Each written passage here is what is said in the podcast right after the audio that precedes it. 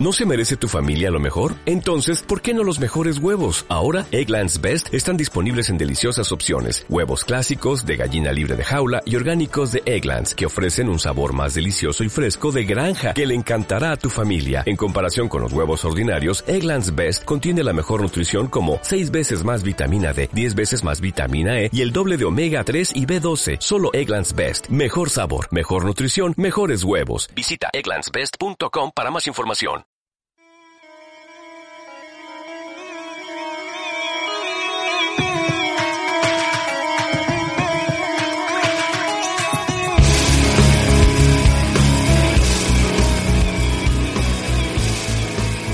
Hola, bienvenidos a Pensando Críticamente, el podcast de RP Sociedad para el Avance del Pensamiento Crítico, donde hablamos de ciencia y pseudociencia, de lo racional y lo irracional, de la credulidad y el escepticismo. Hoy estamos aquí, eh, algunos de los arpíos que ya conocéis, Emilio Molina, ingeniero informático. Hola, Emilio. Buenas tardes. Francisco Sánchez, radiofísico. Hola, Hola. ¿qué, hola, ¿qué tal? La que os habla Inma León, periodista. Y Miguel Avalle. Hola. Hola, ¿qué tal? Miguel Avalle, que es físico y que es el que nos va a dar la charla de hoy. Eh, os voy a hablar un poquito de él. Ha estado trabajando durante muchísimos años. Empezó en investigación de materiales en el CSIC, ha estado en Estados Unidos, en el Imperial College, en la Universidad de Florida, en Cindal, también ha estado en el área de reciclado de envases y ahora está en una plataforma europea de consultores medioambientales que se llama Envisage.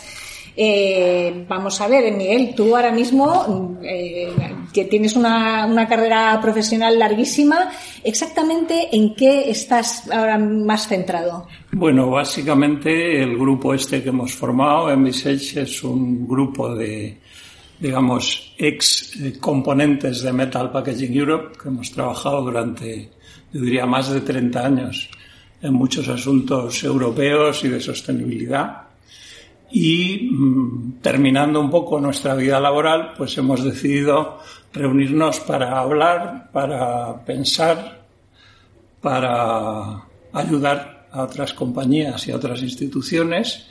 Y bueno, pues estamos en la prensa, estamos organizando actividades, lo mismo para un cliente que para la COP25, que para cualquiera que nos necesite y hasta publicamos y hasta tenemos clientes para los que hacemos algunos estudios. Bueno, pues hoy nos vas a hablar de plásticos. Has dicho una historia de amor y odio con la sociedad. Eh, para empezar, te quería preguntar, ¿los plásticos eh, no es un producto solo, no es un material solo, es una enormidad, una inmensidad de, de materiales? ¿Qué los hace eh, tan polivalentes y, casi casi tan imprescindibles, podríamos decir. Bueno, es efectivamente ahí, digamos, es como una familia de materiales. Podríamos decir que hay como siete u ocho tipos eh, básicos, pero luego se pueden formular y se de hecho se formulan para aplicaciones específicas miles de miles de plásticos, por decirlo así.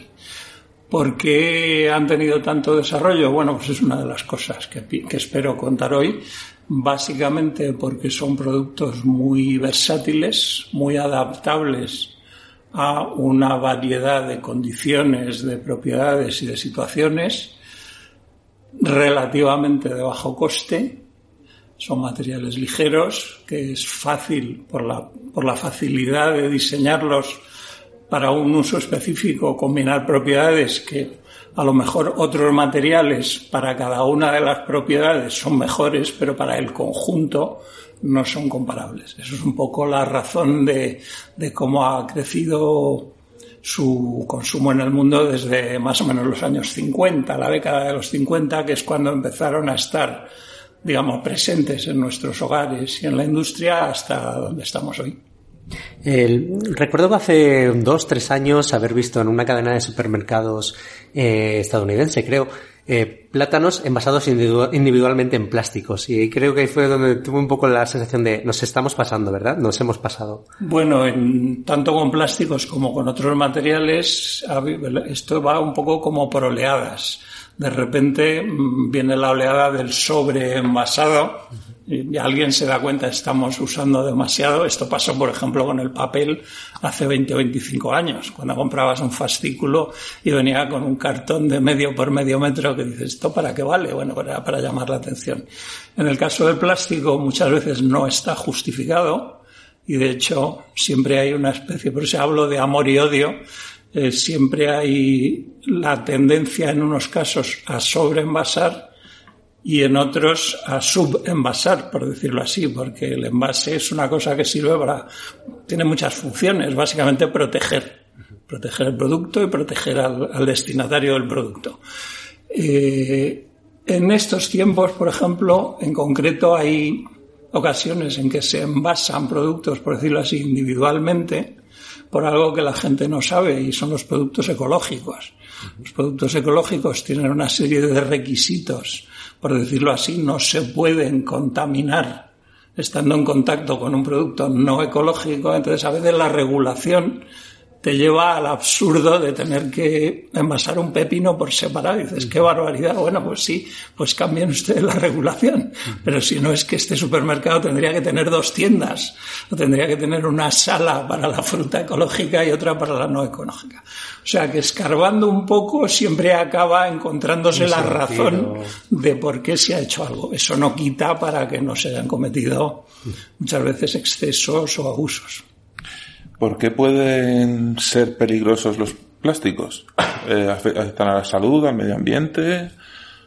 Bueno, eh, normalmente, y es lo que quiero tratar hoy, el foco se pone en los plásticos por, por muchas razones.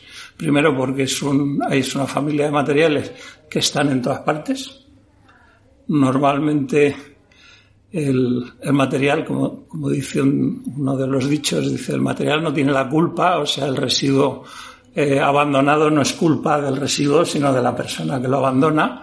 Y entonces cualquier cosa que esté en todas partes tiene más posibilidades de acabar abandonado o, o llegando al sitio incorrecto.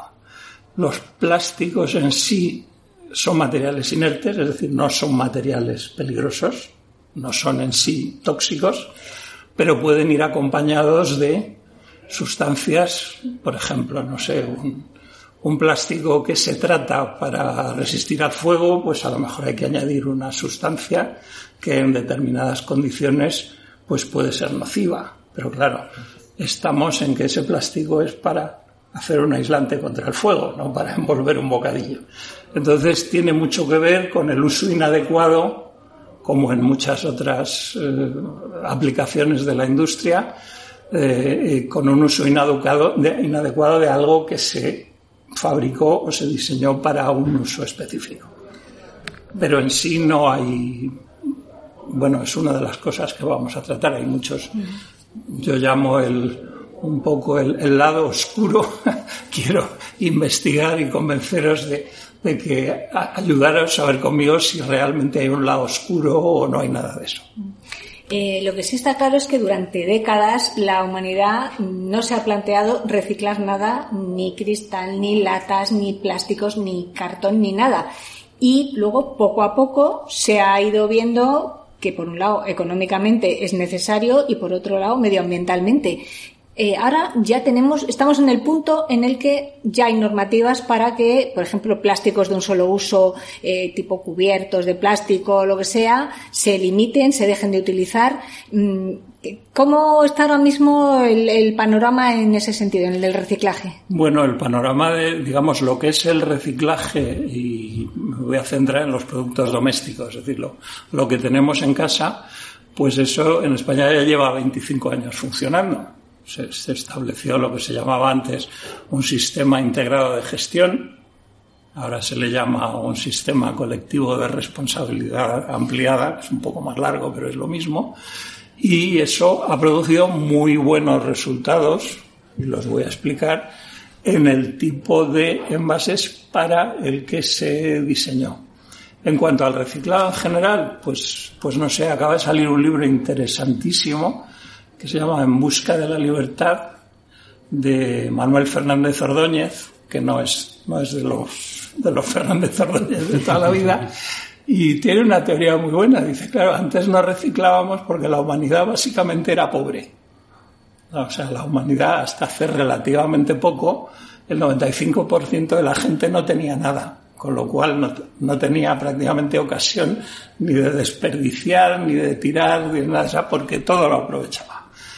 Eh, entonces el reciclado de, el reciclado de materiales los materiales, por decirlo así, tradicionales, notablemente los metales, el acero, el aluminio, el cobre, todo eso, pues es tan viejo como la humanidad. Es decir, el reciclado del cobre empezó con la edad del cobre, porque la gente en aquellos tiempos se dio cuenta de que era más barato volver a fundir que volver a obtener el cobre. Pues desde allí hasta nuestros días ha habido muchos, muchos cambios, pero bueno, podemos decir que básicamente el reciclado de envases domésticos, que es lo, que todo el mundo ve y lo que todo el mundo siente en su casa, pues es una cosa que tiene un poco más de, digamos, del orden de 40 años, por, ser.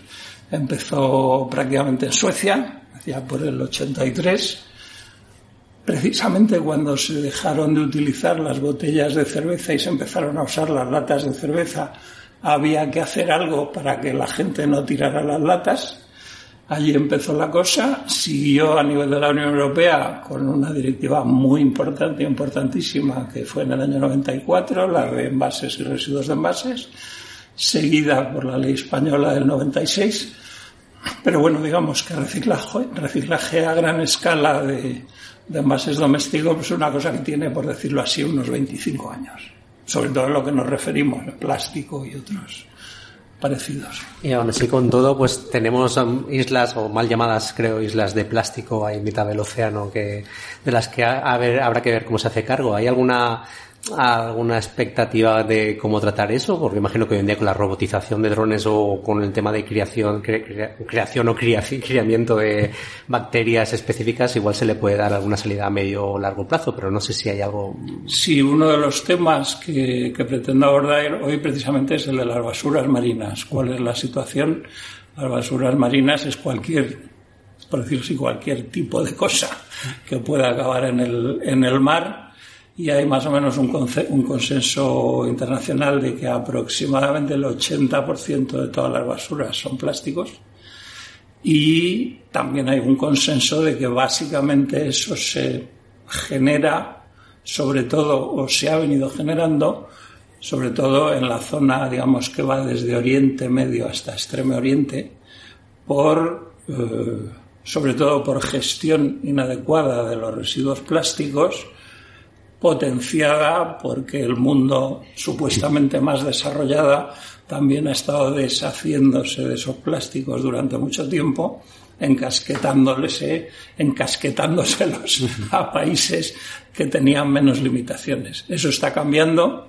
Yo voy a hablar de la situación hace aproximadamente 10 años, que era un poco el, la cúspide o el momento peor se está reduciendo, pero hay innumerables iniciativas y miles de millones de euros y de dólares destinados a proyectos de limpieza, de recogida, de todo tipo.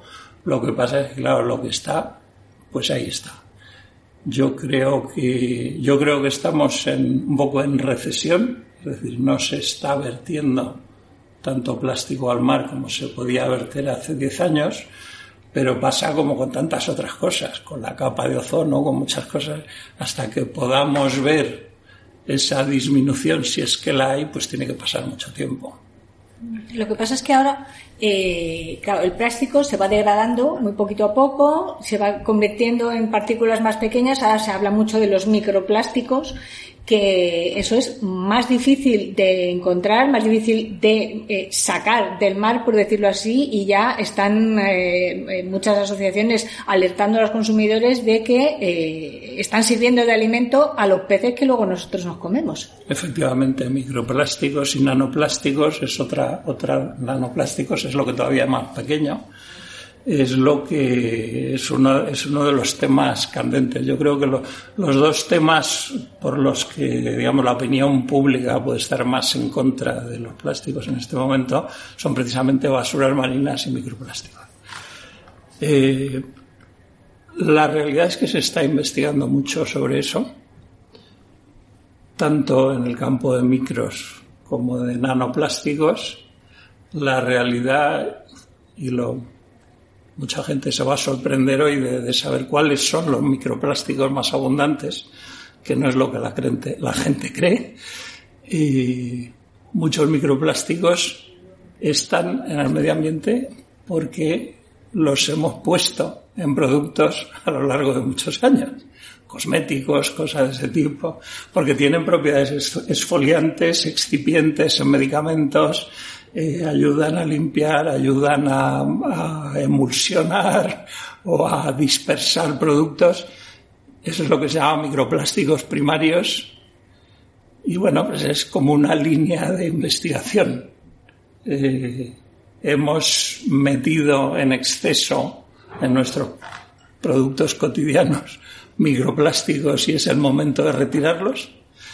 Y luego hay otro tipo de microplásticos que son los que proceden de la degradación o de la disminución, de la rotura, del roce, que también son una fuerte importante de microplásticos y que esos son bastante más difíciles de eliminar. Es decir, si la, como veremos hoy, la fuerte más importante de, de microplásticos por desgaste es el desgaste de los neumáticos. Entonces, ¿qué vamos a hacer? O sea, vamos a dejar de, ir en coche. Entonces, bueno, hay mucha, creo que voy a contar alguna sorpresa de este tipo, porque, eh, claro, hay mucho, en, el mundo se genera mucha cantidad de residuos. ¿eh? Estamos hablando. Voy a poner un par de ejemplos. El de, el de los microplásticos, como por ejemplo la, eh, el desgaste de los neumáticos o pinturas de carretera y otro también importante que es, por ejemplo, las fibras sintéticas. O sea, hay investigadores que están estudiando cuántas fibras, cuántos tejidos sintéticos se lavan en el mundo, cuántas microfibras se dispersan al medio ambiente y hoy precisamente voy a contar el cuánto, cuánto, cuánto, cuál es la cantidad lo que pasa es que si uno piensa en residuos, si uno piensa en residuos, claro, cuando uno ve solamente los microplásticos dice hay que ver qué barbaridad. Pero esa barbaridad que representa frente a los residuos que se producen. Entonces, imaginaros, no sé, voy a poner una, cifra al azar. Imaginaros que en España se generan 10.000 toneladas de microplásticos. Pero es que en España generamos al año 350 millones de toneladas de residuos de todo tipo.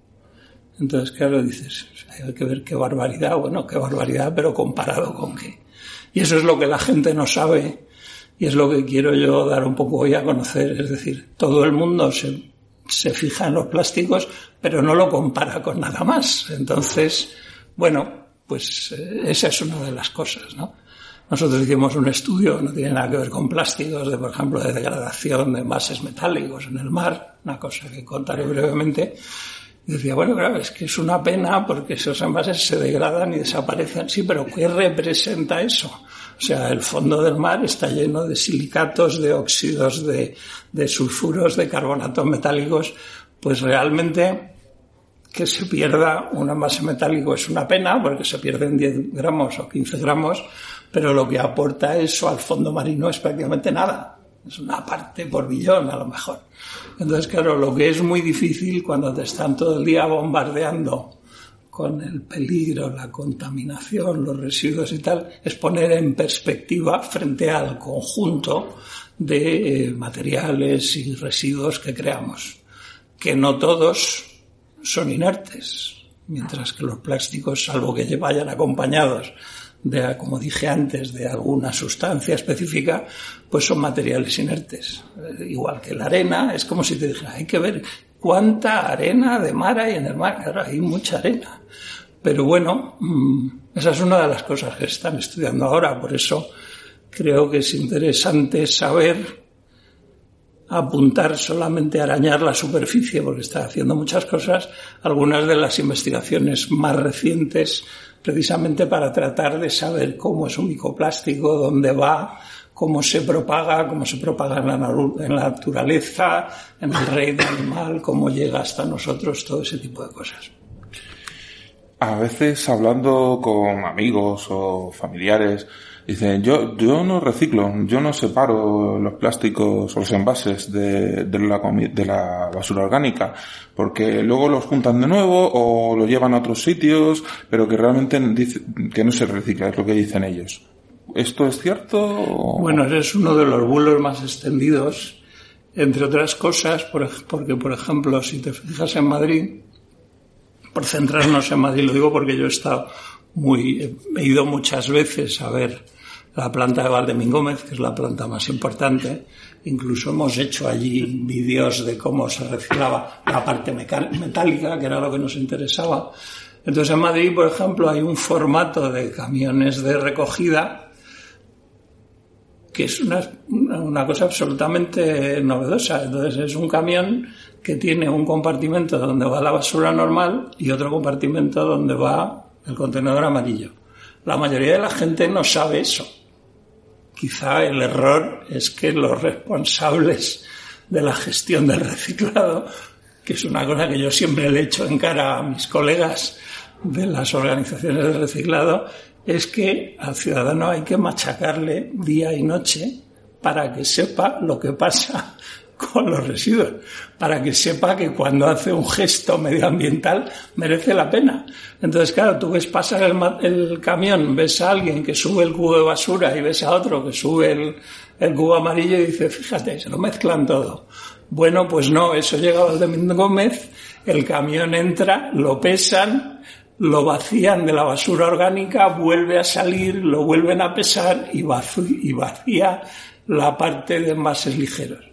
Bueno, pues eso explica un poco que lo que es inconcebible es que 25 años después de que haya entrado en vigor el sistema de reciclaje, todavía no lo sepa la gente. Igual que es inconcebible que la gente, muchísima gente, todavía no sabe dónde va una lata, dónde va un brick o dónde va una botella de refresco. El caso de los plásticos es como más generalizado, pero bueno, por ejemplo, la gente dice, bueno, esto va al plástico. El plástico no es el plástico, es el plástico, el metal y el brick. Entonces yo creo que ha habido un déficit enorme de educación y de divulgación. Es decir, se ha divulgado mucho para, para decir que lo hacemos muy bien y que tenemos muy buenos resultados, pero no, no se ha divulgado un poco el a pie de calle qué tengo que hacer. Yo he hecho, yo he organizado muchas visitas a plantas de reciclado, notablemente esta de Madrid, que es muy importante y una de las mejores de Europa, y lo digo por experiencia. Y yo he hecho en falta que todos los días no haya media docena de visitas de colegiales, de universidades, de ancianos, de, en fin, de cualquier colectivo, para que todos sepan que el esfuerzo de reciclar en casa no es en balde. Ya muy brevemente, porque se nos acaba el tiempo, eh, también nos vas a hablar de las soluciones que se están pensando para el futuro. Eh, por ejemplo, materiales con los que sustituir a los plásticos o también formas de tratar esos residuos. ¿Qué es lo que se está haciendo ahora? Vamos a ver sobre formas de tratar. Hay, digamos, tres grandes formas de, de tratar los residuos plásticos, que es el, lo que se llama reciclado mecánico, es decir, sin alterar su estructura molecular de polímeros y tal, eh, convertirlo en un nuevo producto. El reciclado químico, que precisamente lo que hace es recomponer esa estructura molecular y hay como tres fases, no, no, no vamos a entrar en la, en la, ciencia porque, pero bueno, digamos, se puede recomponer, por decirlo así, a partir del plástico mediante reciclado químico. Podríamos o recomponer el petróleo o recomponer el monómero, que es un poco la etapa intermedia, o recomponer el polímero. Eso es lo que se está trabajando a fondo en todo el mundo. Y luego hay una tercera vía que está absolutamente desprestigiada, que es usar el plástico como fuente de energía. La valorización energética es algo que se ha ignorado, se ha denostado y que realmente es algo que no se debería ni obviar ni eliminar. El plástico es los plásticos, por decirlo así. Son unas sustancias que tienen un poder calorífico muy próximo al del gas natural, más poder calorífico que el carbón, que la madera o que el gasóleo, Y entonces es totalmente absurdo, esto ya es opinión personal mía, que no se le preste atención a una vía importante de recuperar aquello que no se puede reciclar por otro procedimiento químico o mecánico. De eso voy a intentar dar unos, datos básicos también. Muy bien, pues estamos deseando escucharte. Eh, terminamos aquí este podcast y volvemos el mes que viene. Muchas gracias. Gracias a vosotros.